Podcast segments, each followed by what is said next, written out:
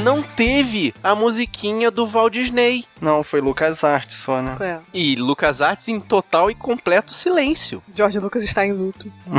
Fizeram um filme melhor do que o Não, dele. mas tinha, tinha som, a Lucas Arts, eu acho que não tinha, não. Não, não tinha, nunca teve. Era durante a música da Fox que aparecia o símbolo da Lucas Arts. Importante é o Lucas. Importante que ele ainda é detentor de 10% da Disney, eu acho. Não, 10% da Lucas Arts. Não, das eu acho Lucasfilmes. que é 3% da Disney. Ele é o maior sócio pessoa física da Disney. Caralho. Então é, é, ele tem o cheat de dinheiro infinito. Eu queria saber o que, que os filhos dele devem fazer da vida, cara. Tipo, se eu fosse um filho dele, eu acho que não faria nada. Tipo, sei lá. Artesanato. Eu ia fazer triatlo. é, eu iria, acho, acho que é uma boa opção, virar atleta. Assim, ir pros lugares só pra fazer exercício e ganhar medalhinha.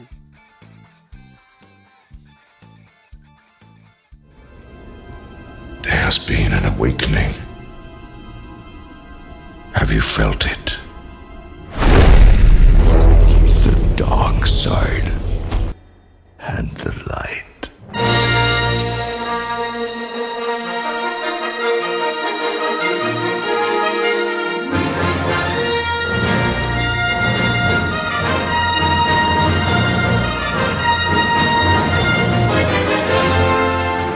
Guerreiros em Guarda. Eu sou Marcos Moreira. Eu sou Rafael Mota. Eu sou Thaís Freitas. E eu sou o Fábio Moreira. E esse é o Sabrina Nós. Podcast.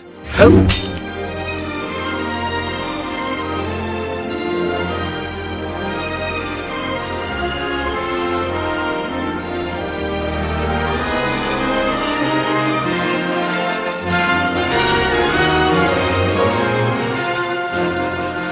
nós retornamos a uma aventura que aconteceu há muito tempo atrás, numa galáxia muito distante. E vamos falar do episódio 7, que não apareceu em pôster nenhum. Eles quiseram meio esconder, mas estava lá. Esse lance de episódio 7, eles não colocaram no filme pra poder fingir que tá renovando a coisa. Não, eles não divulgaram, porque tava lá no início, episódio 7. Star Wars, o despertar da força. Tanto não estavam divulgando, porque, tipo, eu perdi a conta várias vezes. Eu sou de humanas, vocês sabem, né? Aí, pô, eu tinha que ver- ficar botando no dedo uma nova esperança aí, contava tudo pra poder saber qual era esse filme. The force is strong in my family. Filme classificado, obviamente, como ação, aventura e fantasia, assim como todos os outros da saga. E dirigido por J.J. Abrams, o mesmo diretor que fez um filme parecido com o do Steven Spielberg, o Super 8, e renovou a saga Star Trek. Que demonstra claramente que ele é um duas caras, porque ele tá assumindo a direção de Star Wars e Star Trek. É, ele na realidade uniformizou, né? Que ele transformou Star Trek numa versão do Star Wars. Ah, discordo. É diferente, os personagens, a dinâmica. Até o, o estilo do filme é outro, de bem diferente, sabe? Porque são duas culturas muito diferentes. Então, mas eu acho que ele botou muita ação no, no Star Trek, que era um- uma história bem mais contemplativa, né? Tá certo que agora ele, ele deu uma modernizada, né? E os É, filmes exatamente. hoje em dia precisam, né, ser mais dinâmicos. É, Sim. senão ninguém ia ver, cara. Se fosse. Não dá. A pessoa, se eles sentassem a bunda e ficassem discutindo, dá, conversando, coisa rica, né? Chewie, we're home. No elenco tá de volta o trio principal, né? O Harrison Ford, Mark Hamill e Carrie Fisher. E um bando de novatos, né? Esse filme foi a estreia da Daisy Ridley, que faz a Ray, e do John Boyega, que faz o Finn. Cara, o nome de ator mais maneiro desse elenco, John Boyega. É, ele é descendente de nigeriano. Os pais dele são nigerianos. Além deles, tem o, o Oscar Isaac, que vai ser o, o Apocalipse, do próximo filme do X-Men. Eu nunca reconheceria com a maquiagem pelas as imagens que eu vi. As fotos do Ivan Uzi? É, infelizmente. A do Power Ivan Ranger, é Uzi, isso? Tartaruga Ninja. tá Exatamente. foda, realmente tá difícil. Tem também o Donald Gleason, que a gente já falou dele no Questão de Tempo. Link no post. Que eu, pra variar, não reconheço ele, cara. Se ele não tá vestido de Weasley, eu não sei quem é. Eu olhei assim, ruivo, sotaque britânico. É, é um Weasley. Não tem jeito. tem pouco ator na Inglaterra, gente. Ou ele é, um Weasley ou ele foi no um doutor, no Doctor Who. Então, pô. Pela atuação dele, eu nem reconheci ele como um Weasley, mas depois de um tempo olhando pra cara dele, eu reconheci como um rapaz do Questão de Tempo. Até porque ele faz um discurso bem maneiro, né, no, nesse filme. E os personagens digitais, tem o Andy Serkis, claro, né, se tem personagem digital tem que ter ele. Eu acho que ele tem a patente, cara, da tecnologia. Tô ligeiramente desconfiada disso. Ah, eu acho que ele tinha que concorrer a um Oscar por causa da atuação dele nesses personagens. Na realidade, eu acho que ele não ensina para ninguém como usar o aparelhinho. Ele, Pois é. ele detém a exclusividade lá. É, reza a lenda, eu vi um boato de que eles cortaram várias partes da Lupita Nyong'o, né? Não sei como é que se pronuncia o nome dela. Porque disse que ela não se adaptou a essa tecnologia de captura, disse que não ficou legal. Porque tinha umas cenas com ela e com o Luke que foram cortadas. E aí disseram que a dela foi o motivo esse. Isso é um boato, né? E eu vou falar que eu não gostei do personagem dela, né? Eu achei assim estranho, falso. Sabe quem o personagem dela me lembrou, cara? O Babidi de Dragon Ball Z. Putz, Não sei se você lembra. É igual, cara. É, eu achei Assim- assim que ela faz o meio que a versão desse filme do Yoda, né? Mas ficou assim esquisito pra mim. Tipo, eles falaram muito que estão usando efeitos práticos, que estão usando boneco, máscara, mas dava pra ver que ela era um personagem totalmente digital e não me convenceu. Assim como o Snoke, né? O Snoke. É, eu acho que o Snook ainda ficou pior, cara. Ela ainda tinha um pouco de textura. O Snook, porque era uma projeção, Uhum. aí piorou ainda mais a. a- Não, eu acho assim que como era uma projeção, dava pra levar. E, e eu achei assim que como ele tava grandão ali, ele podia ser de qualquer tamanho, né? E olha que eu tô apostando que ele vai ser menor que o Yoda, assim. Sabe quem me lembrou? Ele me lembrou o Voldemort no primeiro Harry Potter. Boa. Parece Uma- também, né? Uma boa comparação, é. I will finish what you started. Fazendo o Sif, a gente tem o Adam Driver. Que cara feio, hein? Não, mas esse eu acho que foi o único que participou de produções grandes antes de Star Wars. É, até a Patrícia me disse que ele tava em Girls. Eu não sei por que, que ela vê esse seriado, mas.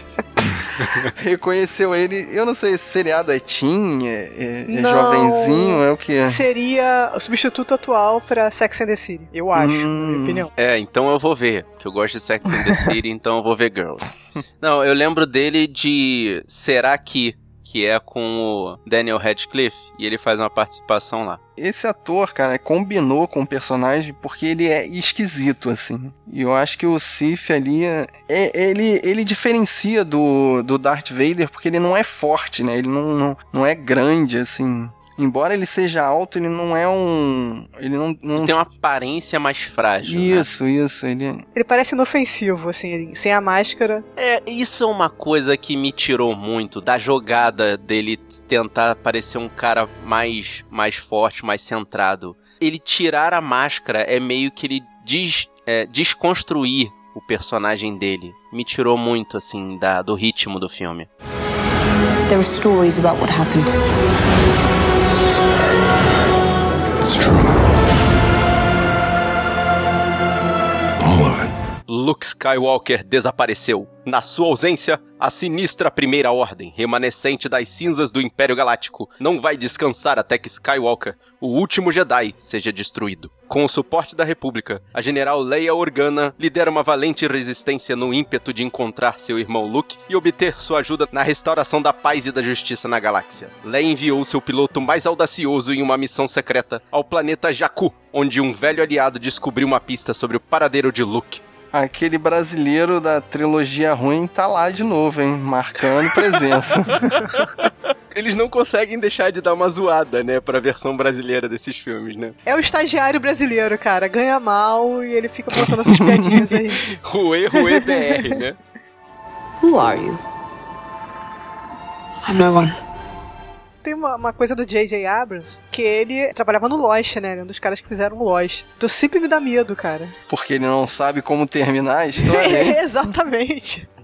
Na verdade, ele, ele. Não, eu, eu boto fé nele, porque na época lá do Lost, não foi ele que fechou a história. Ele começou, criou aquelas teorias, mas não deixaram ele terminar, sabe? Criaram todo um fuzuê em cima É, dele. na realidade saiu do controle dele, né? Quer dizer, diz a lenda que ele sabia como terminar, só que mandaram esticar e quando esticaram a- o seriado, ele, ele saiu fora. É, então, a re- ele, ele perdeu a receita, na verdade, né? Mas, assim, eu, eu boto fé no JJ porque nessa saga ele tem um controle muito forte tanto dos fãs quanto dos produtores, que não estão afim de perder esses fãs. Mas você tá falando da saga, mas ele só vai dirigir esse filme. O próximo já não é mais dele.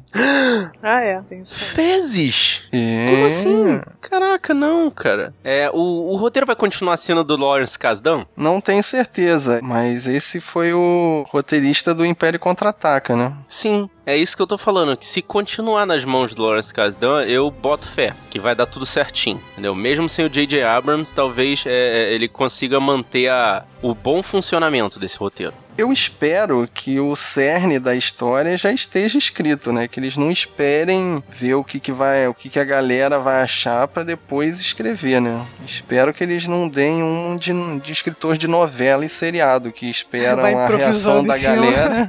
Segundo a grande base de dados de cinema da internet, o próximo filme já tá sendo produzido, então eu acho que vai dar certo. I was raised to do one thing. But I've got nothing to fight for.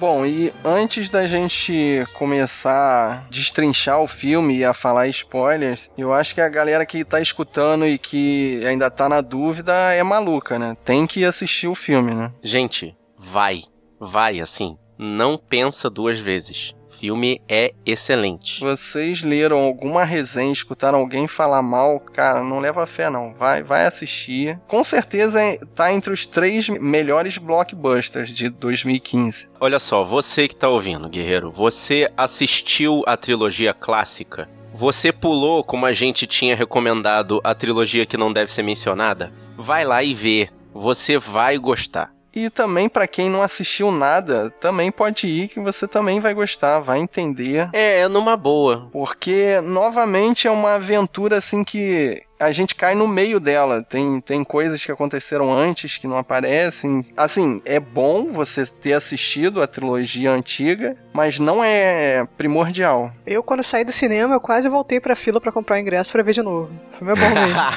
Me deu vontade É de muito assistir, bom, cara. cara. Eu- se É, eu também tivesse um deu. pouquinho mais de tempo, se meu dia tivesse umas 30 horas, eu acho que eu assistiria, cara. De repente, se a sessão tivesse bem movimentada, a gente se escondia debaixo das cadeiras e continuava lá, né?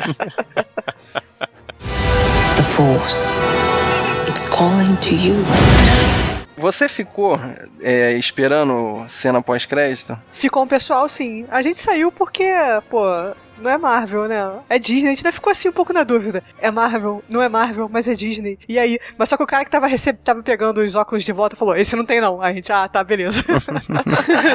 Então, a gente ficou até um maluco da sala entrar e gritar: esse filme não tem. Ah, é cena pós-crédito. Saiam, pelo amor de Deus. Mas ficou gente lá na minha sala, ficou. Facilitem o nosso trabalho, não tem cena pós-crédito. Where do you come from? I know all about waiting. For my family. Olha, pra você que não assistiu, vai lá, assiste, de preferência duas vezes, volta na fila, paga o ingresso de novo. Ou tenta ficar sentado lá, né? Vai, vai que É, o... tenta, dá um H lá, tenta aí. Assista, porque agora vai começar.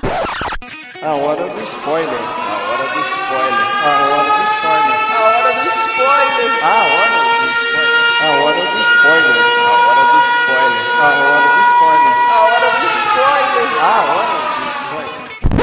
E a partir desse momento você tá escutando esse podcast pela sua própria conta e risco. O Han Solo morre. Realmente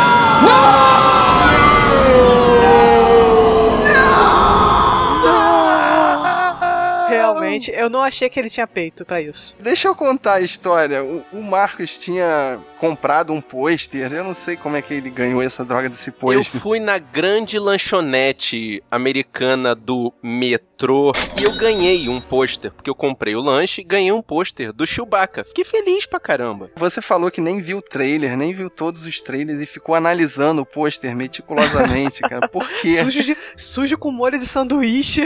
Não, que sujo com molho de sanduíche, minha querida. Eu vou enquadrar esse pôster, rapaz. Eu segurei ele com o maior cuidadinho, botei dentro de uma sacolinha, com o maior cuidado, rapaz. Vai ser enquadrado e colocado aqui na minha parede. Mas aí ele falou pra mim, assim, antes do filme, que, que desconfiava que o Han Solo ia morrer por causa dessa droga desse pôster.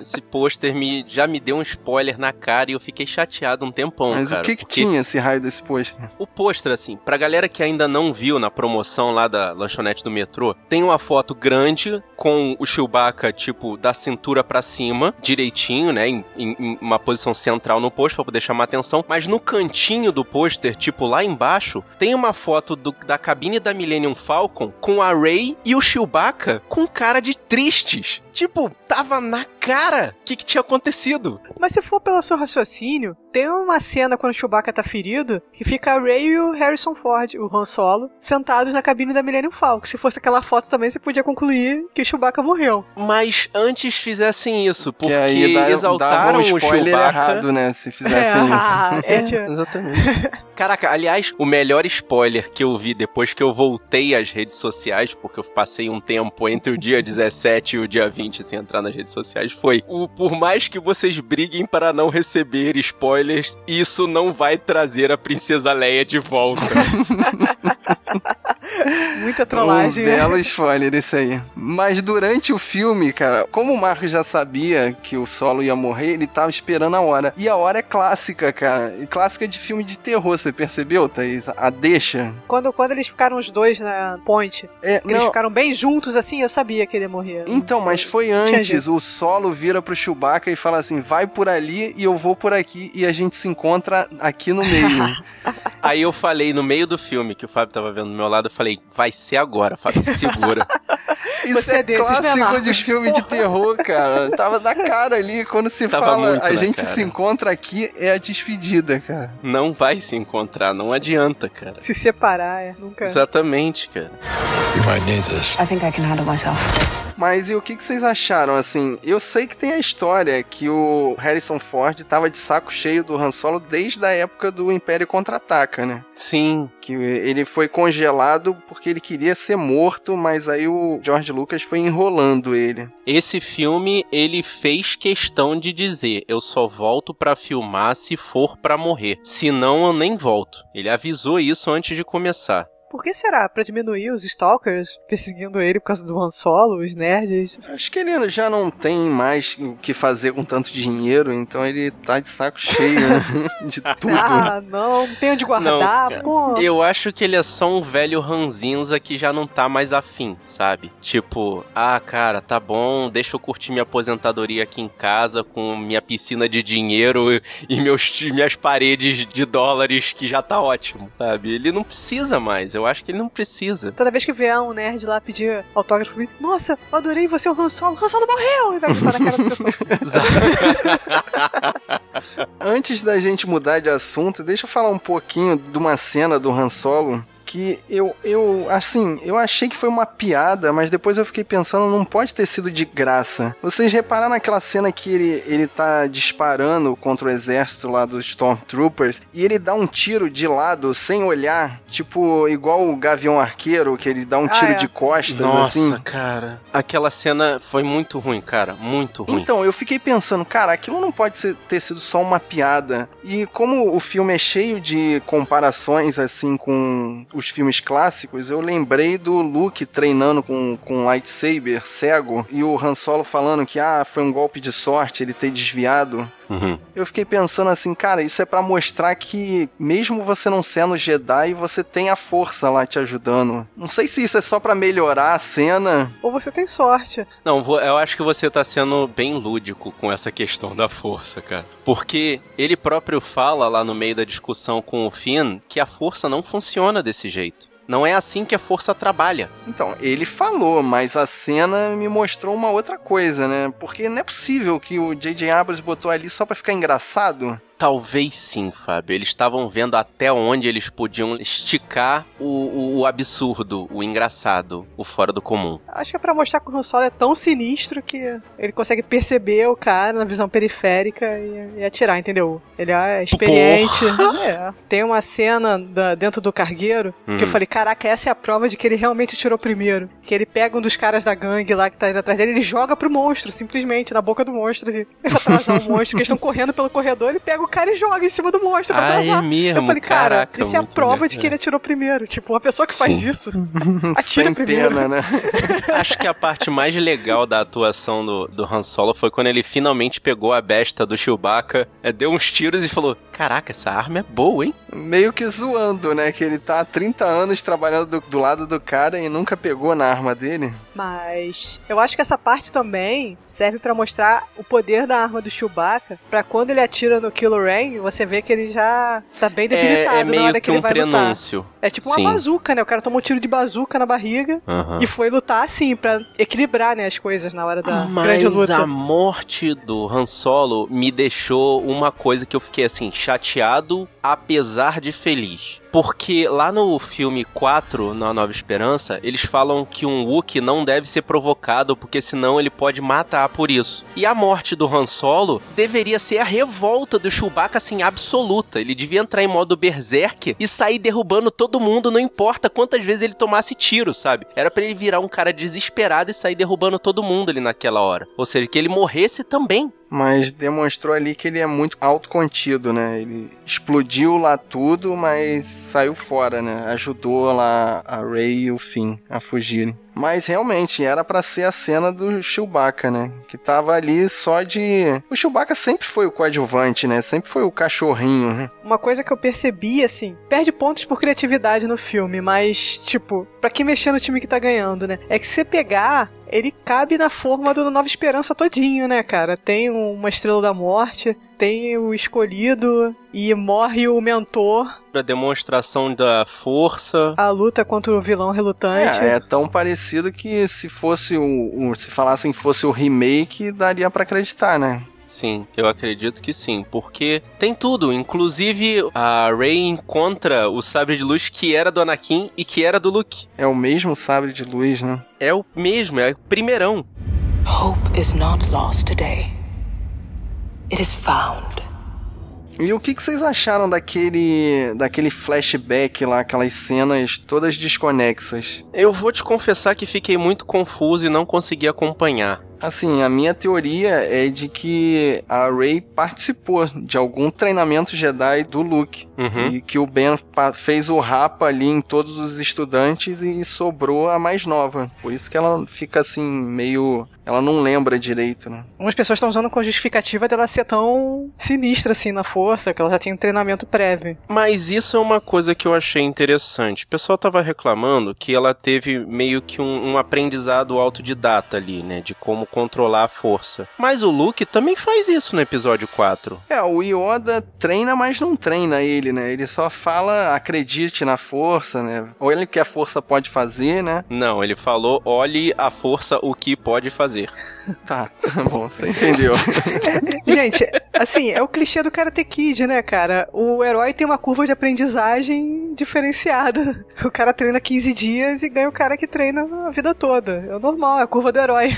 curva de aprendizagem e- do herói. E a gente teve ali na- nas cenas de Jakku uma demonstração que a Rey tinha é, vários skills, né? Ela sabia lutar, sabia pilotar. Ela pilotava aquele, aquele sorvete gigante, né? Aquele Magnum. o picolezão.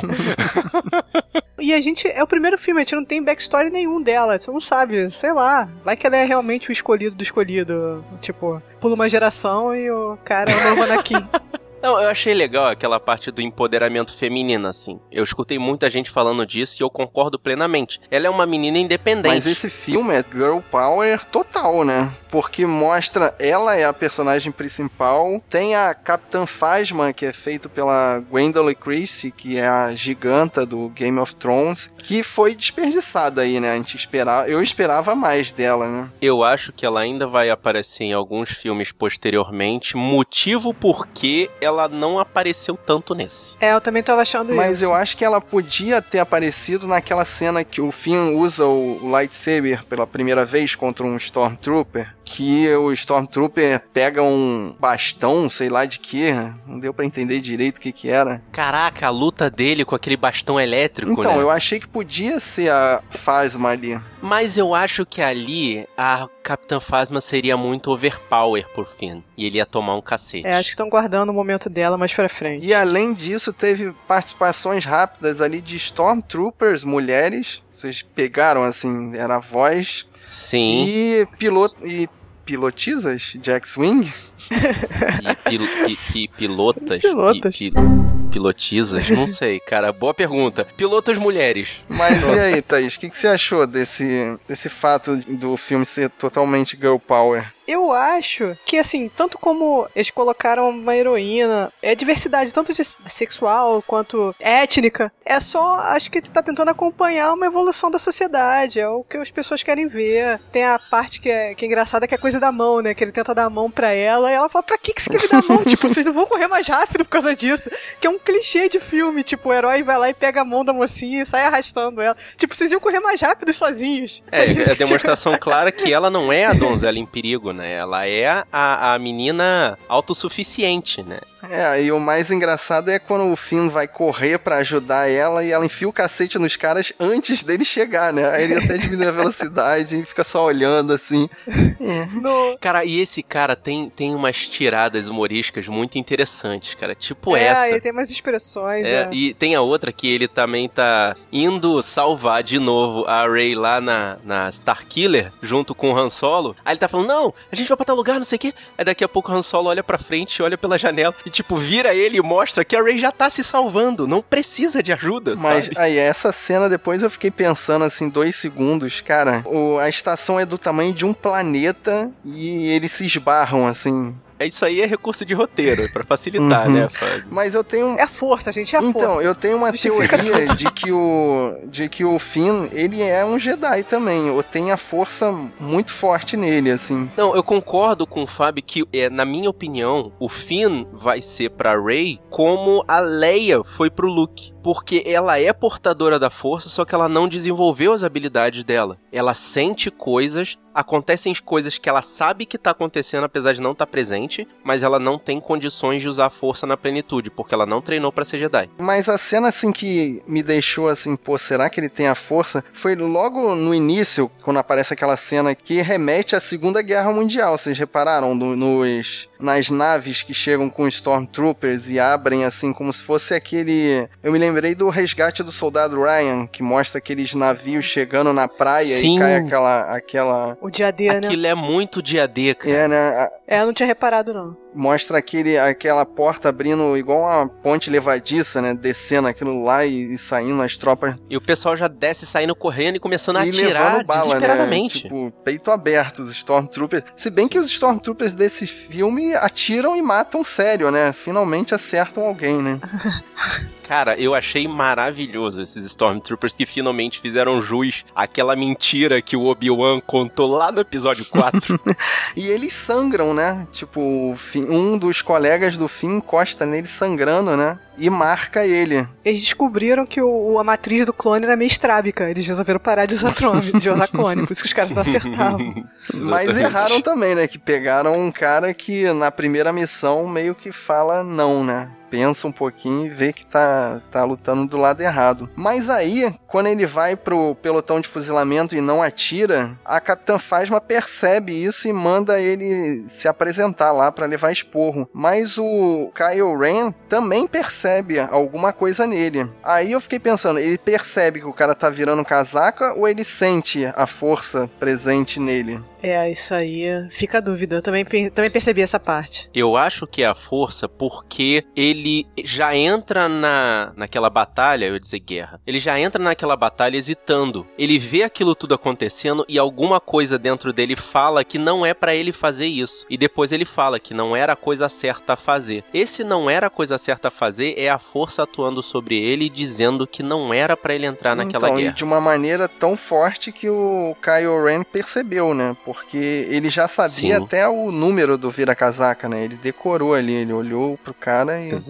Já sabia, esse cara vai me dar trabalho. Mas uma, uma coisa que, só pra terminar o raciocínio que vocês estão falando do empoderamento e da questão das etnias, se você prestar atenção, o Finn, obviamente, negro. A Rey, mulher. O Paul Dameron é latino. Então, assim, eles conseguiram juntar todas as, as etnias majoritárias ali dos Estados Unidos pra fazer uma inclusão, né? De botar o poder na galera toda. Não só no, no branco, caucasiano, essas coisas todas. É, e o branco caucasiano desse filme é o inimigo, né? É o General Hux, Ah, é, cá, melhor ainda. que faz um discurso de Adolf Hitler ali no final, ele faz até a galera levantar e falar Hi Hitler, né?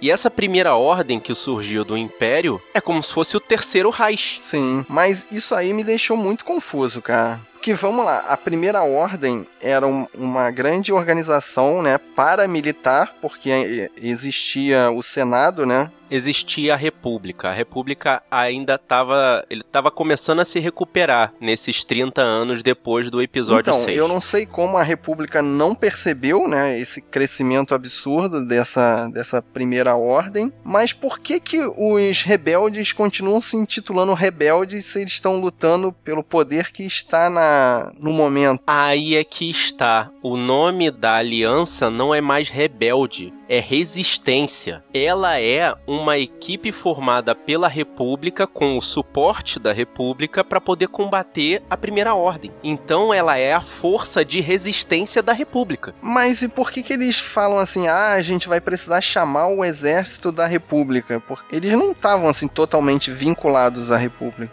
Ao contrário, esse texto inicial, que foi a sinopse que a gente apresentou, demonstrava que a resistência era financiada e apoiada pela República. Mas lá no final eles falam, ah, a gente vai, não vai dar conta, a gente vai ter que chamar o exército da República. Sim, é essa aqui é a questão. É como se eles fossem uma tropa de elite especializada em fazer operações fora do âmbito da República. Ou ao menos foi essa ideia que passou. E aí, como eles viram que não tinham força suficiente para destruir a primeira ordem só com a resistência, eles iam ter que ir até o Senado e chamar as forças da República para auxiliar eles. Sabe-se lá quão grande é essa nova É, e República. como, né? Ia levar dias, iam ter que licitar, isso ia levar muito tempo, né?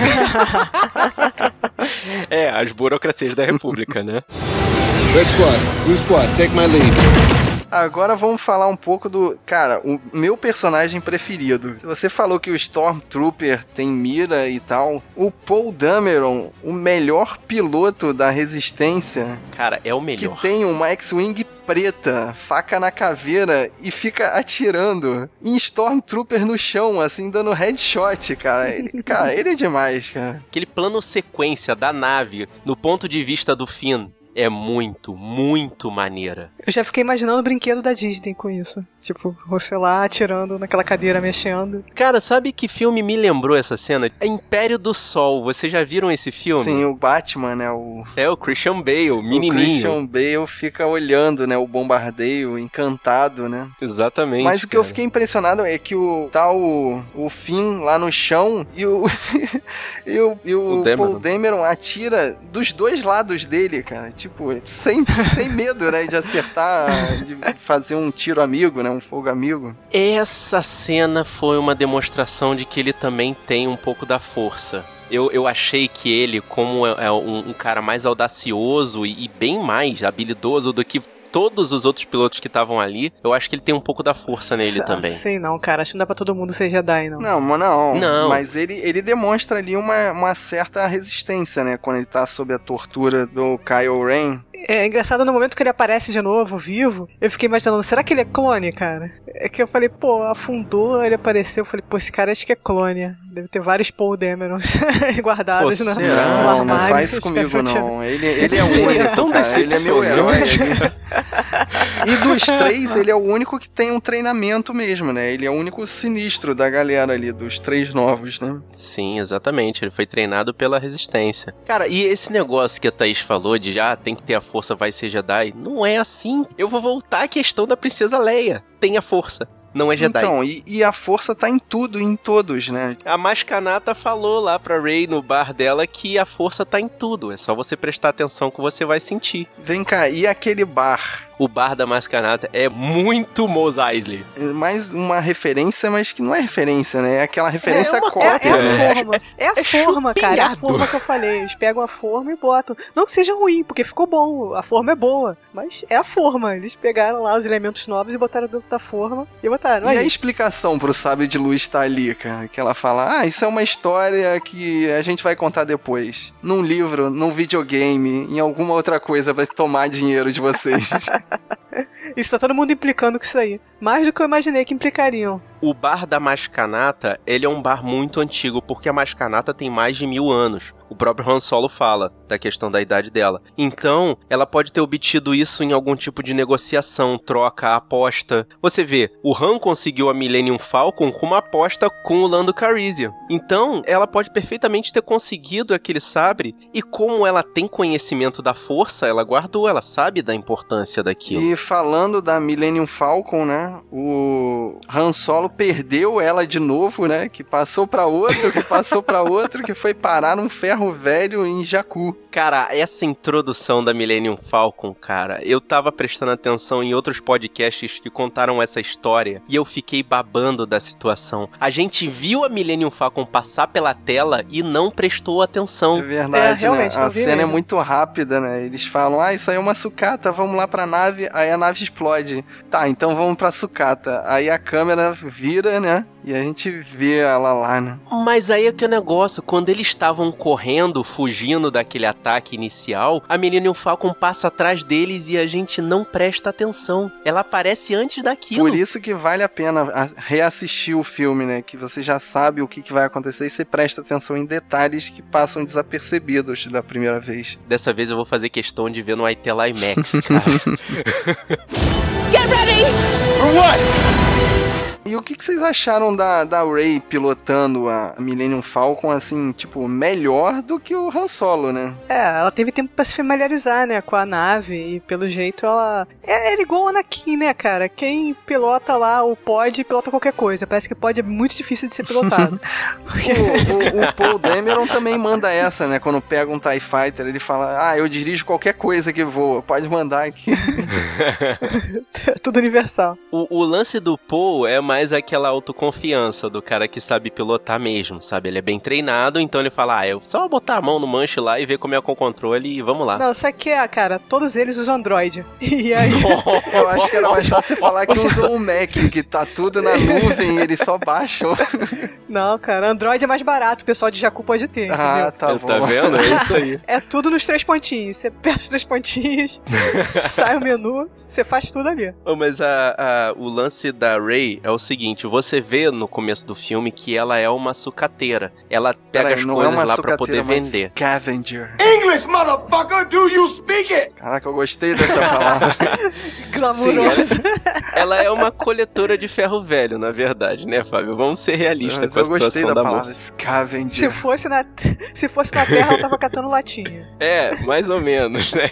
E aí, com aquele planeta em que aconteceu uma guerra muito grande, que tinha muita sucata de nave, ela acabou aprendendo um pouquinho de mecânica das naves também, fazendo isso, né? Pausa pra esse planeta aí. O que, que vocês acharam dos personagens digitais ali? Aqueles ali eram digitais mesmo, né? Tanto o elefante bebendo água ali, quanto o negociador de peças ali que ela.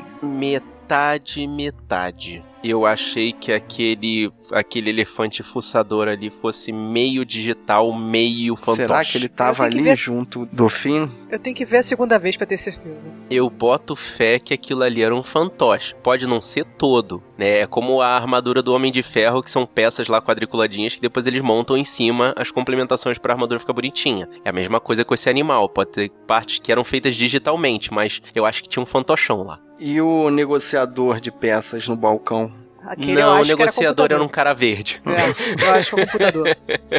Mas muito bem feito. Os efeitos totalmente melhores do que qualquer filme da trilogia que não deve ser mencionada. Mas eu tenho uma implicância, cara. Eu prefiro bonecão, não sei, dá uma textura, você sente que tá lá. É, Eu também, eu prefiro. é um efeito Hellboy. Eu prefiro caras maquiados do que personagens digitais, cara.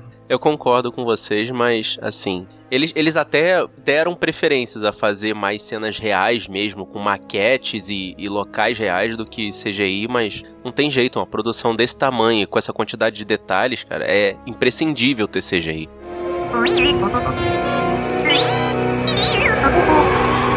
E o personagem mais carismático desse filme não foi nenhum Foi humano. o Wall-E.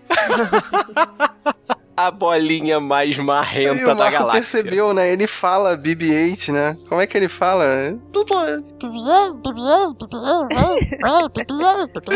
É, não, teve algumas vezes que eu também ouvi. É assim, saía alguns ruídos bem parecidos com palavras, assim. Então, igual Sim. o que ele fala. Uau! Exatamente. Cara, a melhor cena foi o sinalzinho de positivo.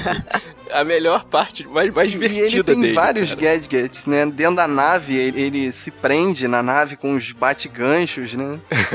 Não, eu fiquei impressionada, tipo, quando o Finn tá falando com ele em particular, que ele fica fazendo uma cara de desconfiança. Como é que o robô, que é uma bola com uma câmera em cima, consegue fazer uma cara de desconfiança, assim? ele fala, não, eu Consegue, sou um cara. Stormtrooper. Mas olha só, você tem que falar pra ela onde que é. E, tipo, ele fica, tipo, ressabiado, sabe? Tipo, é uma bola com uma câmera. Eles conseguiram botar ele E a outra vez que a Ray solta ele do de um, um cara que prende, Da rede, prende né? ele na rede, né? Aí ela nem pensou em levar ele pra lugar nenhum. Ela fala, ó, o posto de gasolina é pra lá, a cidade é pra lá, você deve ir pra lá e tal, tchau. Aí meio que ele pede ajuda, né? E faz aquele olhinho assim triste, me ajuda, por favor. Sei que É impressionante como é que um robozinho, né, cara, consegue expressar coisas, cara. Muito É, maneiro sem esse garoto. Gosto, cara. Esse cara... Sim. E tem Sim, um detalhe, cara. que esse eu procurei pelo em ovo, mas eu achei muito bacana, que o BB-8 é uma bola, né, grande e com uma meia lua deslizando em cima, né? E essa bola grande, ela é branca com mais uns gomos amarelos. É, parece a bola da Copa do Mundo, E né? se você reparar, o disco de cima, ele só desliza na parte branca. Então a bola, quando vai pra frente, ela não vai certinha pra frente, ela vai meio em zigue-zague. Ela vai sambando, É, né? vai sambando. É, Cara, esse detalhe eu achei assim, cara, que barato, assim. Quem, quem projetou isso mandou muito bem, cara. E eu quero ter um BB-8 desse, que desliza a parada assim, lateralmente. I'll show them the power of the darkness.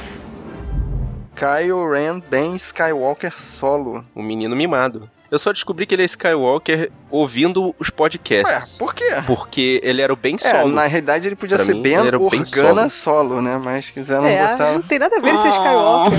O lance do Organa, gente, é uma homenagem ao planeta de onde veio a Leia. Não tem nada a ver. Então, mas a Leia se chama Leia Skywalker Organa? Deveria se chamar Leia Skywalker. Ela só manteve o nome de Organa por causa do planeta de onde ela foi criada. É, isso não dava spoiler também no começo da história, né, gente? Se ela fosse Skywalker, pô. Na realidade, o Lucas nem spoiler, sabia que eles eram irmãs, irmãos. Irmãos. Porque no Império. Contra-Ataca, a Leia dá um selinho no Luke. No segundo filme. Sim, mas o que eu tô falando é que ela podia usar o nome de Leia Skywalker agora, quando ela era general da Resistência. Na realidade, ela tinha que usar o nome solo, né? Mas como o filme agora é Girl Power, as meninas não mudam mais de nome, né? É, em momento nenhum disse que eles casaram. Disse que eles tiveram um filho. Não falou mas ela- que eles, eles, separaram. É, não, Esse é é mas não negócio. disse que eles casaram em momento nenhum. Falou que eles tiveram um filho. Mas que teve casamento. Tipo, não sei. Não consigo ver os dois casando. Não sei. Na minha Olha cabeça. só, a reunião do Han Solo e da Leia ali naquele momento demonstraram claramente que eles tiveram um relacionamento, aconteceu alguma coisa e cada um seguiu e seu eles caminho. não se viam há muito tempo, né? É, eu aceito que eles tinham um relacionamento. Isso aí eles ficaram juntos e tal. Mas casar, entendeu? Não, não consigo ver os dois É, personagens. o, o- o casando. solo não Vamos casar. parece, né? Ser aquele cara É, que é, fica em vamos casa, casar né? oficialmente, é. Vamos casar oficialmente. Não parece aquele cara que fica sentado no sofá, assim, vendo televisão, esperando. Não, eles, eles só devem ter juntado os papel de bunda É. e tá tudo certo, entendeu? Mas a questão é que eles tiveram um filho, que é o Ben. Kylo Ren, né? O Ben Skywalker solo, que o motivo da separação deles fatalmente foi essa questão do Ben, que passou a ser o Kylo Ren depois que ele destruiu toda a escola de Jedi que o Luke fundou. Eu tenho uma teoria sobre, sobre o Ben. Tava na cara que ia dar merda se treinassem ele, porque a família Skywalker já tem uma zica, né, com o lado negro, que é o Anakin, né? Sim. E todo mundo se orgulha que o Han Solo atira primeiro, cara. Ele também não, não joga no lado limpo da força. É, não é exatamente o lado justo, né? O gene recessivo da maldade se manifestou aí, né? Aí é que o negócio, nesse caso, é o gene dominante da maldade. Então juntou Skywalker com Solo, cara. VDM, Só né? podia dar Vai ruim, dar né? ruim.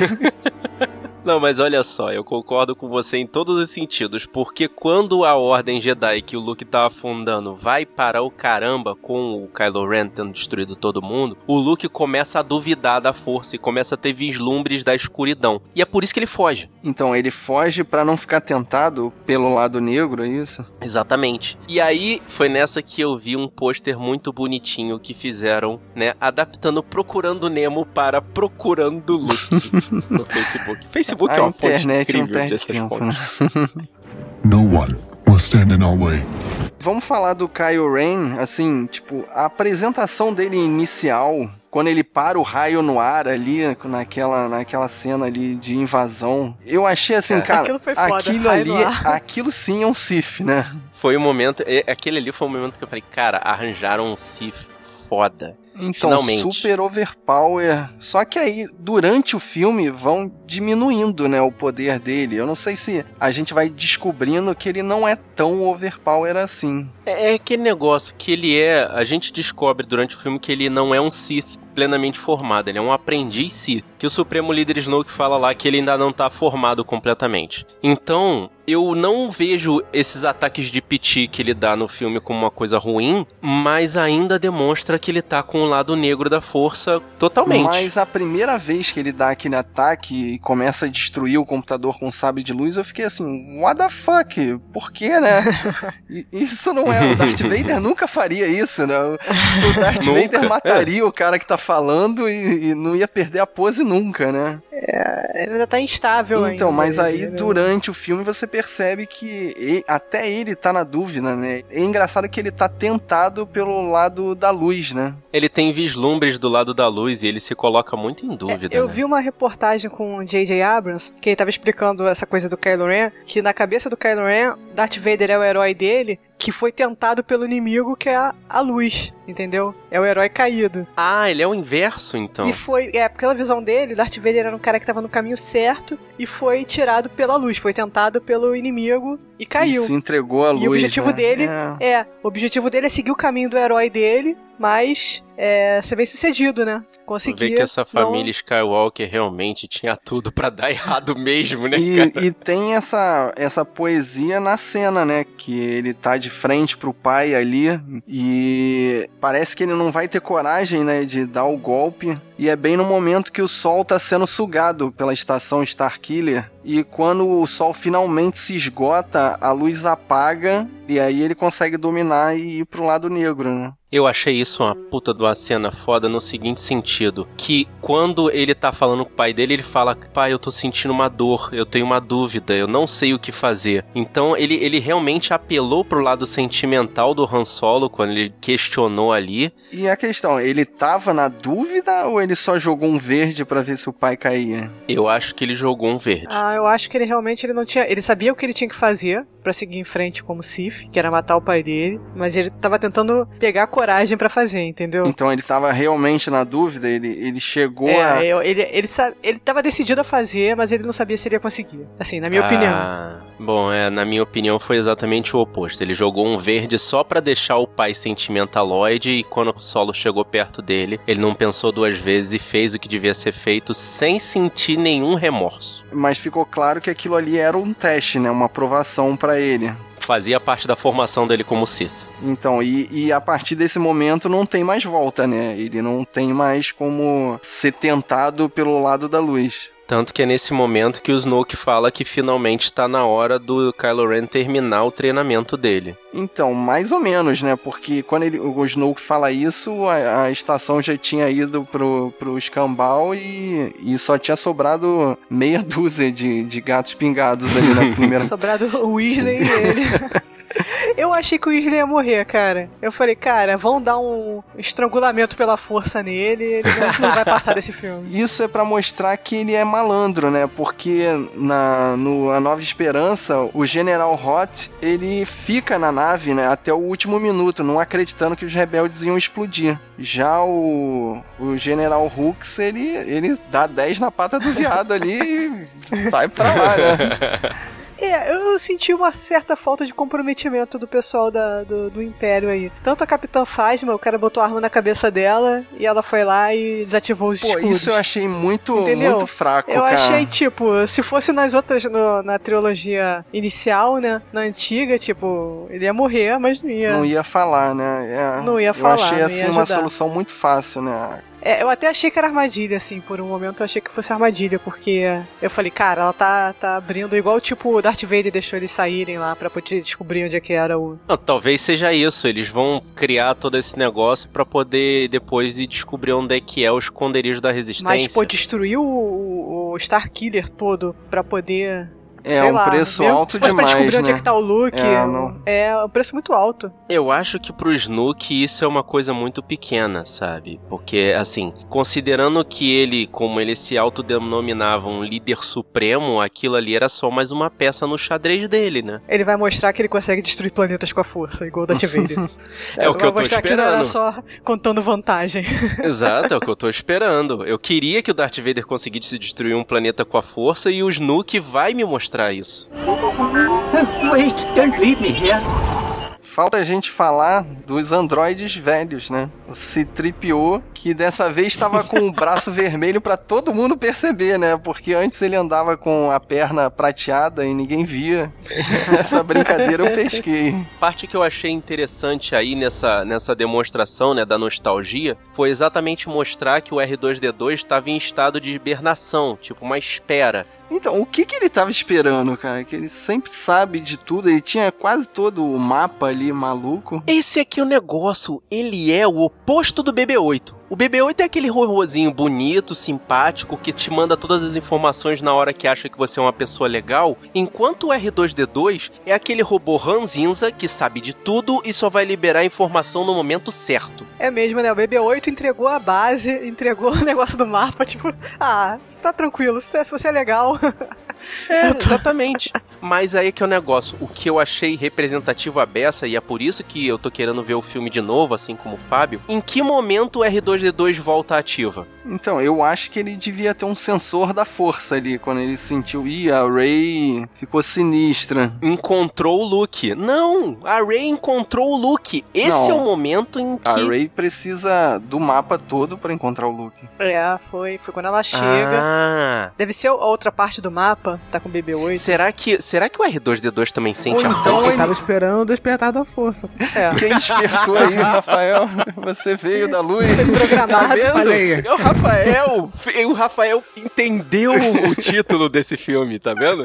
Será que o Luke não programou ele pra esperar o despertar da força, né? Será que foi isso? Aí realmente dizer a localização dele, né? É, porque o Jedi tem vislumbres do futuro, né? Sim. Eles conseguem ver mais ou menos. Então, Se ele tem a hora certa. tá tipo, bom, mas, o- mas Ó, o outra R2 ideia que eu- ter um detetor de força aí eu acho forte demais, né? Não, tá bom, eu vou ligar com outra teoria. Ele tava em estado de hibernação, fazendo uma busca ali local. Na hora que o BB-8 chegou perto dele, mostrando que ele tinha o pedaço do mapa que tava faltando, o R2D2 ligou. Ou então, fazendo uma referência à trilogia que não deve ser mencionada, ele tinha um detector de midi-chlorians. É o midi-chlorianômetro. então, ele tinha um midi-chlorianômetro. Aí ele sentiu. É, mas foi alguma coisa que o BB-8 falou pra ele, né? Você vê que quando o BB-8 chega perto dele assim, né? Dá uma, uma, uma falada assim ah, pra é? ele. Será ele que ele acorda. chegou pro, pro R2 e falou BB-8? E o R2 pi, pi, pi, pi, pi, e pronto. Falou assim. Ah, uma coisa legal nesse filme é que, assim, nos outros, todo mundo entende tudo que o, que o Chewbacca fala, que o robô fala. E nesse, o Finn não entende porra nenhuma. Ele, tipo, não falo isso, eu não falo essa língua, eu não Cara, sei. O que, que ele só. falou? E a referência de nostalgia é gigantesca, porque o R2D2 tem aqueles rolinhos que ficam fazendo ele andar e ele tava balançando de ladinho pra falar com o, com o C3PO, cara, de novo. Igual ele fez na trilogia clássica, Ah, pra mostrar que tá feliz, né? pra mostrar que tava feliz, cara. You don't know a thing about me. What I've seen. O que, que vocês acharam do Finn fazer frente com o Kylo Ren? Mais uma cena que demonstra que ele tem a força. Não que ele seja treinado pra ser Jedi. O Finn tem a força? Ele é portador da força. Não que ele vá ser treinado pra ser Jedi, mas ele também sente a força. Eu acho que não, cara. Eu acho que ele não. Fala aí, Rafael, o que, que você achou da luta dos dois ali, do Finn? Eu acho que a luta do Finn, cara, ele comprou muito mais pra proteger a Rey, cara. Ah, ele comprou a luta ali pra. Entendeu? Como é que ele consegue fazer frente com um Sith? Cara, o Kylo Ren tomou um tiro de bazuca, gente. Pois é, aquela cara. arma do aquela arma do, do Chewbacca é uma bazuca, cara. Aparece ele atirando aquela parte que o Han Solo pega a arma e atira pra mostrar que aquela arma explode tudo, que é muito sinistro, entendeu? E o cara tomou um tiro de bazuca na barriga. Pra mostrar que o Kylo perdeu força e por ali, que, que o Caio ficava batendo na barriga assim? Era pra sentir dor, cara? Parecia um lutador assim que, que bate no peito pra mostrar que tá tudo bem. Pra deixar a ferida dormente. Aquilo ali é uma coisa que as pessoas que estão com ferimento fazem pra deixar a ferida dormente. É pra ele poder aguentar o, o tranco. Pois é, cara. E tem- tanto que o, o, o Solo, o Han Solo, ele testa, né, a arma do, do, do tio, né, umas duas vezes, né? Ele pega, tipo, dá um, dá um tiro, dá um tirambaço nos, nos troopers, né? Pra mostrar realmente que aquela arma é forte, né? E depois pra mostrar realmente que o Kylo perdeu força. É, eu vi um comentário na internet que resumia. Tipo, o Kylo Ren entrou na luta com 40% só de HP. Pois é. ainda, vem, ainda É, venceu, ainda, vence- ainda ganhou do, do, né, do fim, né? Porque o Finn, Finn é. não é treinado. E quando né? ele vai encarar a Rey, como é que a Rey, que nunca pegou um sabre de luz, faz frente com ela? Olha só, uma coisa que vocês não estão comentando, que eu não sei se vocês perceberam, é o seguinte: o sabre de luz do Kylo Ren, ele tava com defeito desde o começo. Não é só aquele lance da guarda-mata soltando foguinho pros lados. Ela tava em curto-circuito Então, o mas isso tempo é pra inteiro. mostrar que ele é sinistro, só, cara. Não é? É, pois é. Não. Você vê que nos filmes da trilogia clássica e nos filmes da trilogia que não deve ser mencionada, o sabre de luz é uma coisa, é uma coisa refinada, né? É um, é, um, é um bastão de energia que tem a vibração só porque é energia fluindo ali naquele espaço. Cara, a do Kylo Ren parece que tá dando curto-circuito o tempo todo. Acho que é mais um estilo dele ali, né? Mais um É, estilo. tem uma energia meio confusa nele. É porque é o próprio Jedi que, que constrói, né, o seu sabre de luz. E ele é confuso, né? Ele ainda tinha um. Ele não sabia pra que lado ele tava indo, né? Então ele fez um sabre com gato, é isso? Ah, ele fez um sabre. é, como é que fala? Esquizofrênico mesmo. Ele não. Sim, tem uma, umas réplicas do sabre, né, que estão vendendo já, e ele tem um fio, ele aparece uns fios do sabre por fora do sabre, assim, né, como se fosse um gato mesmo, é sabe? mesmo, cara. É, e Caraca, você vê que o sabre é bem. isso. O sabre é bem, bem, é, assim, feito na, na- nas coxas mesmo, entendeu? Por isso que ele é naquele estilo ali. E alguém encontrou alguma explicação pra aquela guarda-mata de luz? Tem uma explicação que deram numa. acharam, né, numa plaquinha, que, quando tava sendo exposto o sabre, que aquilo ali é como se fosse uma, um escapamento da, da, da energia do sabre. Ah, tá vendo por que, que eu tô falando que tá dando curto-circuito? Aquilo ali então é pra, é pra liberar energia Isso, excessiva. pra liberar Tem, energia tem em energia demais no sabre. É, mas serviu porque machucou o ombro do Finn, né? Na hora que eles estavam lutando. É, serviu pra alguma coisa. Sim. Mas todo mundo reclamou, mas eu achei, ah, cara, o design daquele sabre muito bacana, cara. Muito maneiro. É diferente pra caramba, E, né? Cara, eu tenho uma teoria do, do porquê que o, que o Kylo Ren se atrapalhou ali nas lutas é baseado na trilogia que não deve ser mencionada. Hum. Vocês lembram que, que aquela cena dos Jedi lutando naquele, naquela espécie de coliseu? Que os. Ah, é, que nossa. tem uns 20 Jedi ali, cara, eles podiam fazer todos os poderes, eles podiam reunir, criar um Megazord, eles podiam dar force push, levantar todo mundo, mas o que que eles fazem? Eles pegam esse sabre de luz e vão dar porretada em todo mundo. é verdade. Então eu acho que na hora que o bicho pega, os Jedi só lembra que tem um sabre de luz, cara. Porque por que, que ele não saiu dando force push no, no fim e na Rey? Por que, que ele não estrangulou eles? Por que, que ele, ele tinha tantos poderes Jedi pra ele usar? Eu acho que exige um certo nível de concentração e na hora da porrada ele não consegue parar pra. É, também, também tem isso, né? Que ele tava fraco, né? Ele tava sem, sem, sem energia ali. Mas a- o lance da Ray, cara, é engraçado que o pessoal fala, ah, como é que ela aprendeu muito rápido, né? Como é que ela, pô, chegou ali aquele nível ali tão rápido, já como é que ela entendeu a força e tal, né? Sei lá, pra mim a força tava dentro dela eh, durante o tempo todo, entendeu? Durante esse tempo todo a força já tava dentro dela. E quando ela chegou ali no, no, no finalmente, quando o sabre de luz chamou ela, entendeu? Quando ela teve aquela visão dela, né, de, de, de tudo aquilo ali, né? Vocês já falaram dessa, dessa visão dela. Então, eu tenho a teoria de que ela foi treinada, ela era da turma do Kylo Ren ali, mas ela sofreu algum trauma ou era muito nova e não lembrava direito. E as pessoas esquecem também que o Kylo Ren ele é um aprendiz também. Ele não é um mestre Thief, né? Ele não é um Sith.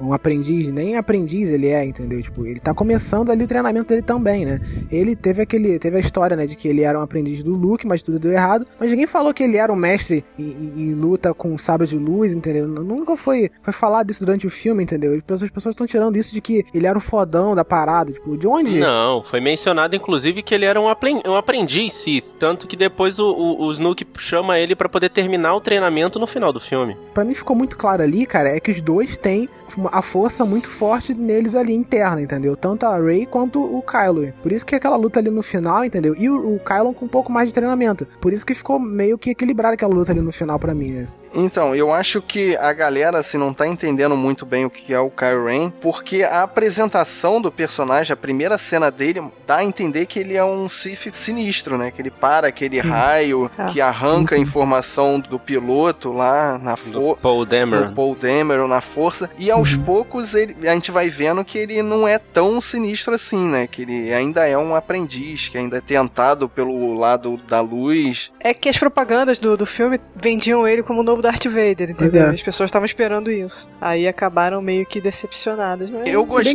que o Darth Vader no primeiro filme era um lacaio também, né? Não era tanta coisa assim, É. tipo, do segundo filme que ele deu um salto né, enorme. Mas no primeiro, no, no A Nova Esperança, ele já era um Mas já Sith era um Sith Lord. Lord, pois é. Só que ele era um lacaio porque ele não tava ali pra atuar ele. Ele só tava ali pra ficar amando do General Hot. Ele tava ali amando do General da Estrela da Morte, entendeu? Ele não tava ali pra atuar efetivamente. Na hora que a Estrela da Morte dá errado, ele mesmo, por conta própria, fala: agora é minha vez. É. E aí tem o Império Mas contra-ataca. ali no finalzinho eu fiquei com medo, cara, que a, que a Rey fosse matar o, o Kylo Ren e acontecesse a mesma coisa que aconteceu com o Darth Maul, que é um personagem assim que eu, cara, eu achei muito bacana, mas morreu. Ele foi totalmente descartado ali. e No final eu fiquei assim. Eu achei forçado, né? Aquela, aquela cena da, do planeta ruindo e eles se separando ali e tal. Cara, essa cena eu achei maneira que mostra que o planeta Starkiller não acaba igual acabou a Estrela da é. Morte. A Estrela da Morte acabou tipo, vai atirar! Acabou.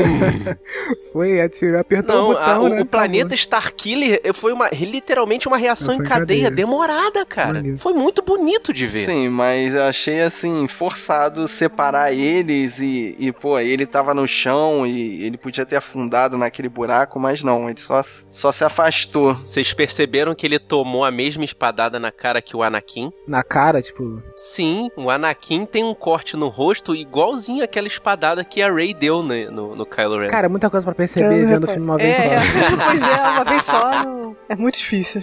É, e, e a luta de- dos dois, né, cara? Você vê que não é aquela luta cheia de firula da trilogia nova, mas e é, é uma luta meio parecida com o, o Darth Vader. Com a trilogia clássica, né? Com a trilogia clássica, assim, mais parecido com a, com a luta do, do Darth Vader com o Luke no final do, do Retorno de Jedi, que, tipo, tá um indo pra cima do outro, mas assim, com raiva mesmo e, e sem firula, sem ficar dando é, é, é, cambalhota, muitas cambalhotas, né, sem ficar, sem, sem a dança, sabe? Um indo pra cima do outro, sabe? Sem piedade. É, não tem coreografia. Ele pega a arma e usa a arma como, Como uma arma, porrete efetivamente. Tinha usar um mesmo, terreno né? mais Não é? alto. É, O fim, então, foi brincadeira, Sim. que ele pegou com as duas mãos e usou igual um sem high tacape. ground, sem... Nossa, teve, Raiz, tem teve história de uma referência ground, ao para. higher ground ali, que eu até gritei pro Marcos. Ih, ele tá alto, vai ganhar agora. Ferrou, Não. já era, acabou. Acabou. Cara, horrível. Mas o legal dessa cena, dessa luta, mostrou que, a- a- como o Rafael já tinha falado, o controle da Rey sobre o- o- a força ali, né? O aprendizado que ela teve que fazer forçadamente. Tanto que é ela que desvia, né? Na hora que o Kylo vai tentar pegar o sabre verde, né? O sabre do, Do Luke. o sabre do, do, do Anakin, que é do Luke. Bom, a questão é que é aquele sabre da- do, do lado luminoso e ela desvia dele, né? Consegue fazer um force pull pra ela. Sim.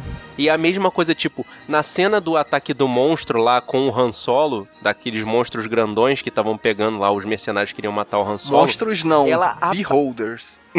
É, é. Era, era muito parecido mesmo, eu admito. observadores do... Como é Sim, que é o nome muito- daquele é, desenho? muito- Do ca- Caverna do do Dragão. Caverna do É, Dragão. igualzinho mesmo. Assim, é, me deu a impressão de que ela já tava usando a força ali, mas ela tava usando a força no modo desespero. Tipo, ela não sabia usar, mas você vê que ela desviava dos tentáculos dos observadores levantando as mãos. Tipo, tentando de- é, é, é, se desvencilhar e parecia. Eu, eu, pelo menos, tive essa impressão. Não sei se foi a intenção realmente da galera da produção. O, o- o tentáculo chegava perto dela e desviava, ia pro lado. Ou seja, ela meio que já tava tentando usar um force push ali. Isso Entendeu? só na terceira vez que eu assisti. Não vai rolar assim. Pois é. Isso eu acho que é você melhorando a cena. É igual. Rafael, fala aí, o que, que você achou do, daquele tiro de costas que o Han Solo dá, assim, displicente? Ah, Han Solo já é mestre já, né, cara? Depois de 30 anos, né? O cara já era fodão. Viu? Depois, né? Exatamente. Pô, depois de 30 e poucos anos, né? Tipo, o cara ali já na, na ação, pô. Então, mas eu interpretei que foi a força guiando ele ali, que ele não precisava nem olhar pra atirar. Eu achei que foi forçação de barra. Ah, eu achei que foi o cara muito foda mesmo e é isso aí. Foi isso que eu achei também. Foi isso que eu achei também. Pra mostrar como ele é- faz isso há tanto tempo que ele já. já... Então, por maioria de votos, o Han é fodão. Tem que mais ficar perguntando nesse, pô, vai atirar, atira logo. Não precisa porra, pegar, é. Será Não que o precisa cara tá perguntar ali? se ele atirou claro primeiro. Que o cara tá ali, pô. I have lived long enough to see the same eyes in different people. Mas é, é, o que eu tinha falado, cara. A curva de aprendizagem do herói é diferenciada, cara. É que a gente tá na geração. Leite com pera. Não, eu ia falar que a gente tá no, no século XXI, cara, que é, é o século Girl Power, direitos iguais, que a curva de aprendizagem é mais rápida mesmo, a molecada aí, geração iPad. Meu filho de dois anos já sabe usar o YouTube melhor do que eu, assim, galera. Cara, é impressionante o Fabrício, quão rápido ele usa o YouTube. A galera Caraca, é autodidata mesmo, é sinistra, cara. é assustador. Pois é, e, e o pessoal reclama, pô, o Luke demorou três filmes pra, pra saber a parada, ela rapidinho. Pô, cara, você tá aí, ó, tá no presente Não, aí. É não outra foi três geração, filmes já, né? não. Pô. Ele já tava já no final da Nova Esperança, ele já tava já dando umas. Já tava sinistro. Pois é, mas é- Não, o negócio é que o pessoal achou que o, o, o Luke Skywalker já era sinistro no terceiro filme, que ele já entrou querendo chegar no Jabanal, entendeu? Mas já o, tava o que eu quero mesmo. dizer é que esse filme é uma atualização pra geração atual da história passada. E, e a geração atual é assim, é rápido. É mais rápido, É, é.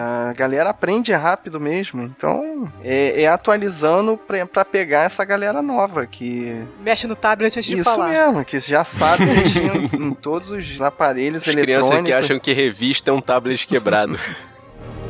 You have that power too. Vocês acharam esse filme melhor do que.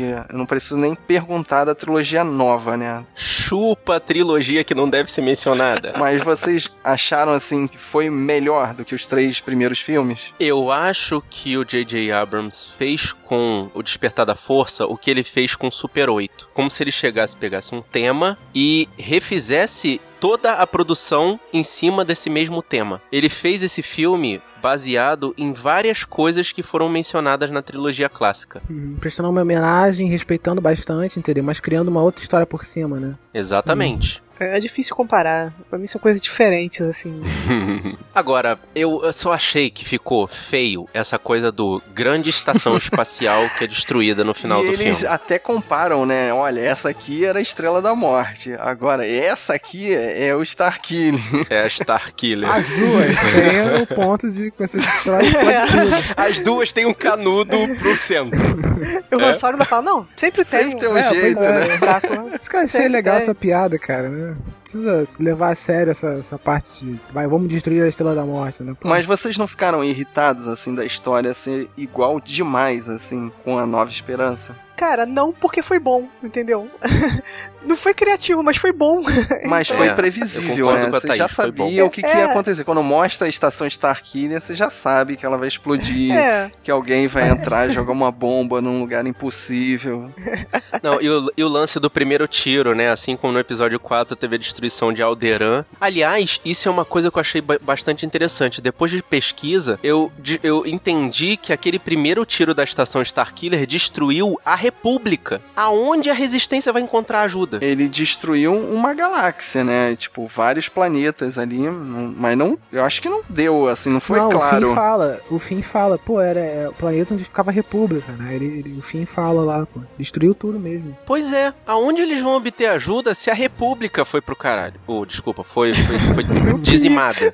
E o que eu achei assim forte também, né? é, a gente falou que esse filme é, é mais violento, mostra sangue, mostra a perspectiva da galera no planeta, né? Vendo o raio de energia chegar e só chorando, né? Não, sem poder Sim, fazer sim. nada. Pois é, mas nesse, nesse lance eu fiquei um pouco meio com medo, assim, de, tipo, pegarem imagens da trilogia nova, sei lá, sabe? Porque não tem. eu tô com medo. Como tenho fizeram, medo de aparecer como fizeram no final da, da- do, do Retorno de Jedi, que pegaram um monte de imagem da trilogia nova poder completar o, o- todo mundo festejando e tal, né? Mas não, pegaram uma coisa bem, bem reservada mesmo pra você só entender que é República, né? E acabou, né? Isso eu gostei, gostei dessa parte. É, teve uma, uma coisa que eu vi um crítico reclamando que eu não tinha prestado atenção. Ele disse que adorou o filme, mas assim, o, o que deixou ele chateado é que esse filme ele destrói o final feliz do Retorno de Jedi, né? O terceiro. Porque nada adiantou, tipo, existe a primeira ordem, eles ainda estão ainda lutando, tipo, É, nada foi É resolvido. como se, é Então- como se o Império fosse, tivesse sido, é, sido restaurado, tipo,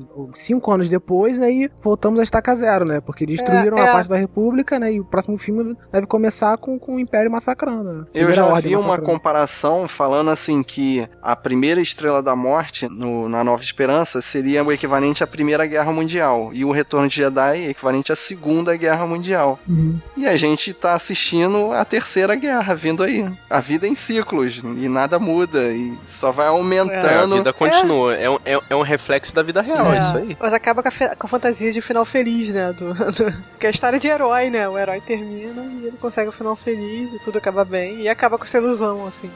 O que eu fiquei fantasia. bastante feliz é que no final do filme, quando destroem a Starkiller e tudo acaba, não existe aquele, aquela burocracia cerimonial da comemoração. Eles já partem pra continuação. Entendeu? Aquilo ali já foi um pedacinho do episódio 5 da trilogia clássica, tipo a, a Rey partindo pra procurar o Luke. Já com o mapa. Que essa coisa do ah, comemorar, Ê, nós destruímos. Cara, isso não ia fazer sentido. Eu queria ver a cena do casamento. Eu queria. É, pois é, eu também. Não, eu, eu gostei porque não terminou justamente como termina o episódio Eu 4. queria né? que desse uma medalha assim. pro Chewbacca, cara. Já que não tem Han Solo, tinha que dar uma medalha pro Chewbacca.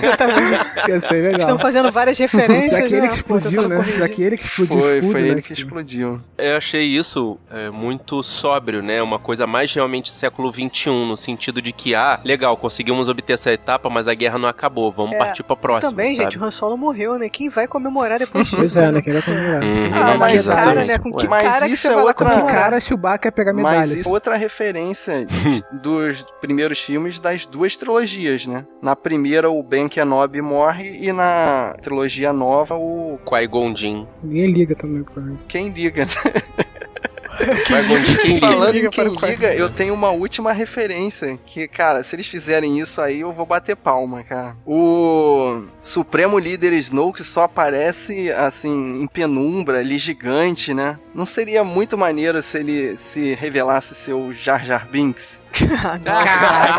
Não, cara, o pessoal Aí ia daria, morrer. cara, aí eles iriam salvar a trilogia que não deve ser mencionada, cara, porque tudo é culpa do Jar Jar Binks naquela trilogia. Não tem essa teoria de que o Jar Jar Binks é um Sith? Sim, existe a teoria de que ele é um Então, Sith aí Lord. fecharia isso, né? né? Então- Esse ciclo de que o Jar Jar Binks ficou dormindo durante a trilogia clássica. Eu já vi uma outra teoria, cara, que esse, esse Snow aí é o Mace Windu. Poderia ser o Mace Windu. Caraca! Não, é- a, a- a teoria que eu vi que era majoritária é que ele é um outro Darth. Desculpa, eu esqueci o nome. É o que tem o Darth, poder é, de ressuscitar os mortos. É, aquela história que o Palpatine contou pro Anakin Skywalker, exatamente. Não, eu espero que eles, eles esqueçam essa trilogia nova, cara. É, isso que eu acho. Eu acho que eles vão afastar ao máximo É, das histórias. Eles vão fingir que não existe. Não, eu, eu, eu, não, eu, não, eu não me incomodaria do, do Snoke ser mostrado como Darth Plagueis, agora eu encontrei o nome dele aqui, exatamente pra poder meio que explicar que o Império não era só o, o Palpatine, porque quando o Palpatine se mostra o Darth Sidious na trilogia clássica e ele é destruído pelo Darth Vader, teoricamente o Império acabou, tipo, de verdade, porque ele perdeu a cabeça, o mais importante,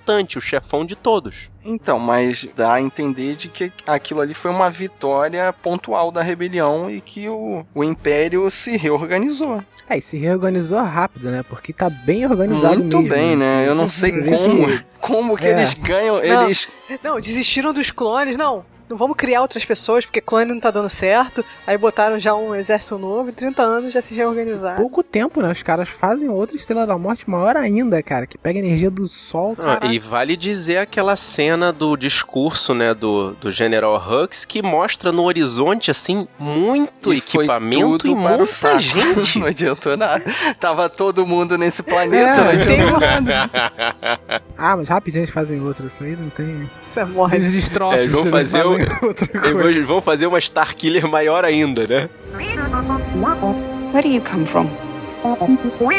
Classified, really? Me too.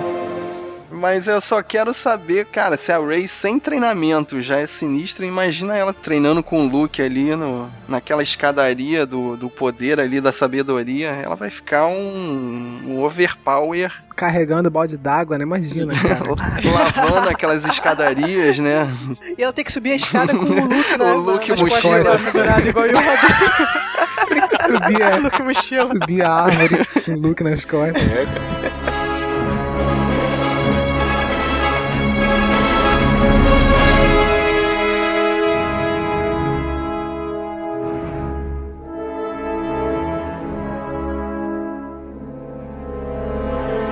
E aí, guerreiro, tá afim de dar a sua opinião sobre esse filme pra gente? Entra aqui no sabrenanois.com.br, tem um post aqui pra você escutar esse episódio e deixar a sua mensagem, ou então você manda o seu e-mail pro sabrenanois@sabrenanois.com.br. E pra falar com a gente no Facebook, entra lá no facebook.com.br sabrenanois e curte a nossa página. No Twitter, no twitter.com.br sabrenanois e segue a gente lá. E no Instagram, que é o instagram.com.br sabrenanois. Se você quiser receber essa e outras missões, assina o feed que tá aqui nessa postagem, ou então vai lá e procura o nosso feed no iTunes Store, aproveita e classifica o nosso podcast lá. Dá cinco estrelinhas, né? Assim que classifica. É, exatamente. E você, gostou do nosso podcast? Mostra pros seus amigos, mostra pra quem tem alguma outra teoria que a gente não falou. Mostra pra quem curtiu a situação do J.J. Abrams estar dirigindo Star Trek e Star Wars. É, mostra pra aquela pessoa que gosta de robôs fofinhos. Mostra pra quem achou mais Jedi dentro da história. Mostra pra aquela pessoa que gostou do BB-8, ou seja, mostra pra todo mundo. O importante é espalhe a palavra dos guerreiros da nós.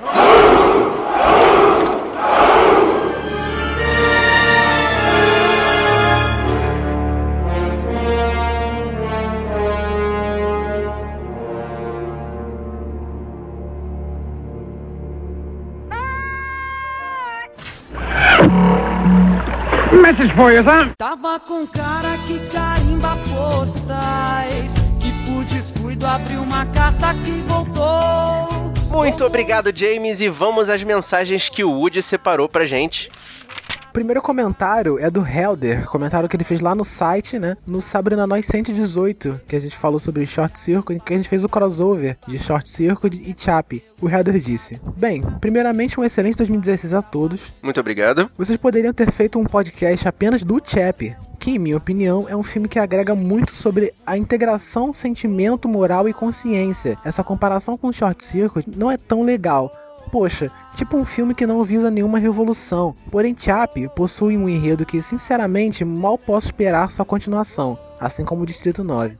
Helder, por favor, eu, eu não sei se você viveu os anos 80, mas Short Circuit era a revolução da guerra, meu amigo. Então, assim, foi um marco como foi Chap pra galera de hoje em dia. Eu, eu não sei, cara, eu, eu, eu fiquei meio sentido com, essa tua, com esse teu comentário, cara. Eu confesso que tocou meu coração de uma forma negativa. Sim, seria legal fazer um podcast só sobre Chap? Sim, poderia, né? Muita coisa ficou de fora? Sim, ficou de fora, né? Como, pô, sempre vai ficar. Mas aqui no Sabrina Nós a gente sempre tenta fazer uma coisa diferente, entendeu? Experimentar uma coisa diferente, né? E como já tinham vários podcasts né, sobre Chap, né? Foi, foi uma ideia que surgiu, né? De fazer essa, esse crossover aí. Cara, e eu continuo na opinião, assim como o Fábio, eu tenho certeza que posso falar por ele, essa opinião, de que Chap é igual a Short Circuit, só atualizado. Mas é, não tem como não comparar. É sobre o Sabrina Nós número 125, Gotham, temporada 2, episódio 9. O Bruno Costa disse: Saudações, guerreiros. Parabéns pelo podcast. Gostaria de ponderar algumas coisas. Primeiro, Gotham é sem dúvida o melhor spin-off de Batman, até porque Smallville era uma mistura de Dawson's Creek e Friends. Concordo completamente. Segundo, arroz de festa da podosfera é o cacete. Lembre-se de quem salvou seu site. Ia lá. Tô tomando puxão de orelha, tá vendo? Não, mas você sabe que eu falei isso de coração, Bruno. Você é um cara legal que participa de vários podcasts. E eu nunca vou esquecer a sua ajuda a mudar o servidor do nosso site. Muito obrigado, muito obrigado mesmo, amigo. E terceiro, desejo a todos muito sucesso. Um grande abraço, Bruno Costa. Abraço, Bruno Costa. No Sabrina Nós 126 de questão de tempo, a Jaqueline Catarine Soares falou lá no Facebook. Amor! ok, né? O Alexandre Lessa Matos, o Pimp Mal, falou filmaço, adorei. E o Lucas Diniz disse filme top demais. Top. E um comentário lá do site do Leandro Silva disse: Pessoal, ótimo cast, gostei muito. Contudo, perdoe-me, mas quando o Marcos perguntou por que o personagem do Hal Gleason não quis um filho menino e sim a menina, está na cara que nunca foi pai mesmo. Ih, olha aí, ó. que isso, cara? Rapaz, sem ofensas mesmo. Mas no dia que você for pai, você me diz se você vai querer trocar seu filho ou filha saudável e tudo mais por um outro, ok? Ih, deu bronca, Marcos, aí. Tô achando ótimo, cara. Assim, pessoalmente falando, eu não gostaria de ter filhos, mas eu, eu, eu comecei a entender você. Prossiga, por favor, vamos lá. Digo porque eu sou pai amo meu filho com todas as forças e não vejo outra pessoazinha em minha vida que não seja ele, entendeu? Ele. Ele é uma pessoa inteira e única, não um objeto que se possa se tornar descartável ou que se possa mudar a bel prazer. Desculpe, Marcos, mas o que não teve sentido nisso tudo foi sua pergunta. Olha aí, Hum. Marcos. Tomei bronquinho. Você quer dizer alguma Cara, coisa é, sobre? não, assim, ó, peço desculpa pelo meu comentário. Eu sei que ele foi preconceituoso, mas, assim, é realmente foi a opinião de uma pessoa totalmente ignorante, sabe? Eu não sou pai, eu sou tio. E, assim, do pouco que eu tenho da paternidade relativa a- a- ao papel do tio, eu te digo, realmente, eu, eu não vejo outras pessoinhas pra quem eu possa dar o meu amor que não sejam realmente os, os, os meus sobrinhos, cara. Eu te dou muita razão. Eu nem lembro o que você falou. Eu falei assim naquela parte que ele ele muda um pedaço da história no filme e, e tem um filho ao invés de uma filha. Aí eu falei assim, ah, mas por que, que ele ficou tão preocupado e não sei o que? Tipo, eu acho que eu feri um coração nesse momento. Caramba, passou por mim total, assim, porque senão tinha dado bronca também, né? Mal aí. E o Leandro continua. Outro assim. O que, que é isso, outro assim? Outro sim é tipo mais, ademais, além disso. Isso existe? Claro, Caraca, outro sim é um, é, um, é um advérbio de, de conexão. Nunca é outro sim, isso. ademais, além disso. Legal, sabe mais a cultura, olha só. E o Leandro continua aqui. Outro assim, estou imensamente feliz com esse podcast. Devido ao filme escolhido, pode não ser lá uma obra-prima de filme, mas está no meu top 1 de filmes da minha vida. Nossa. Ué, cara, se tá no teu top 1, pra você é uma obra-prima. Caraca, cara, parabéns, cara. Porque realmente, assim, o filme é muito bom, mas caramba, top 1. É, é o lance da identificação, cara. Se você se identificou com o filme, pra você funcionou e pra você é a sua obra-prima particular, né? Cara, parabéns mesmo. E ele fala aqui, e querem saber por quê? Simplesmente porque eu não sabia do plot dele, apenas li na sinopse sobre viagem no tempo e assisti. Sou fissurado em assuntos sobre viagem no tempo. A gente também. Detalhe, meu pai havia falecido de maneira repentina, novo ainda, aos 60 anos, três meses antes. Eita. Daria tudo de mim para ter somente mais duas horas de conversa e abraço com ele. Abraço, pessoal, e obrigado por esse presente. Em minha mente eu viajei até o último beijo que dei no meu pai quando veio visitar meu filho. Obrigado. Ô, cara, a gente que agradece a tua mensagem aí, cara. Sim. Muita força e guarda no seu coração as coisas boas que a gente falou nesse programa. Feedback sempre bem-vindo. É, muito obrigado. O Sabrina Nós 128 meio que traumatizou a galera, né? Porque parece que o Babadook deixou todo mundo com medo. Essa febre do Babadook. O Ítalo Oliveira simplesmente só teve capacidade de se recuperar do susto e falar Babadook. A Joseph Rodrigues completou, né? Duke, Duke, Duke. Cara, isso é um, é um Babadook, é Babadook vírus, né? Porque todo mundo, né? Começa a repetir isso sem, sem não sei, não tem Sem explicação. sentir, sem né, sentido, cara? É, É. sem sentir. Imagina a galera que depois de ver esse filme escutou isso durante a noite, cara. Tem, com certeza teve gente que escutou durante a noite as três batidas, É cara. uma febre. A Rosane Castro falou, muito bom. Deve ser do time da Thaís, né? Uhum. O Eliton Oliveira, ó, um dos melhores filmes de seu gênero dos últimos anos.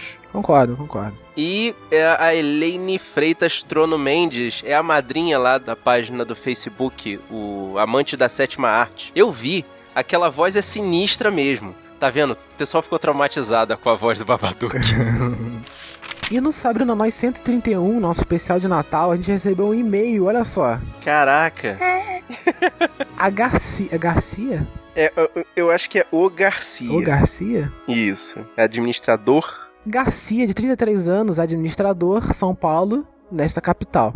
E ele disse: Descobri vocês no episódio de Babadook e achei massa. Realmente encantadora a interação e o ritmo que vocês mantêm durante os episódios. Oh, muito obrigado. Me incomoda um pouco o número de intervenções sonoras, efeitos, frases, vinhetas, etc., que cortam um pouco o ritmo. Não sei se valeria a pena vocês tentarem colocar esses áudios como áudio em segundo plano, ou um pouco de fade in e fade out. Enfim, de repente é o estilo de vocês. Estou indo agora fazer a maratona de seus episódios. Olha aí. Aê, muito bem, Garcia. É isso aí, cara. Vem com a gente, que a gente é massa mesmo. Baixe todos, baixe até aqueles lá, o número 2, número. Baixa o número 1 um de Guardiões da Galáxia. Depois você volta aqui pra falar com a gente, tá? Tá horroroso. Sobre.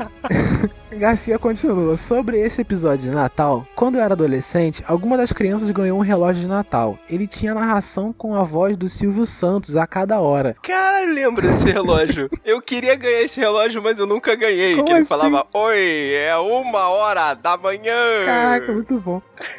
Como não conseguia dormir, tive que abrir o relógio e tirar a bateria para ter uma noite feliz. Ficou traumatizado, o Silvio Santos estragou sua noite. Caramba. E aí ele termina. Um grande abraço e um parabéns extra pelo belo trabalho de pesquisa para este episódio. Oh, Abraço e sucesso. valeu, obrigado, Garcia. Espero que você esteja acompanhando aí e ainda não tenha enlouquecido com a nossa loucura. E escuta, manda mais feedback, a gente lê aqui. É isso aí, assim como você também, guerreiro. Você que tá escutando aí o podcast junto com a gente, acompanhando até hoje aí a nossa trajetória, muito obrigado. A gente espera o seu feedback. Isso aí, não deixe de mandar não. Eu sou o Fábio Moreira Eu sou Thaís Freitas. Sou Rafael Mota. E eu sou o Marcos Moreira. e esse foi o Sabrina Nós. Podcast. Hup.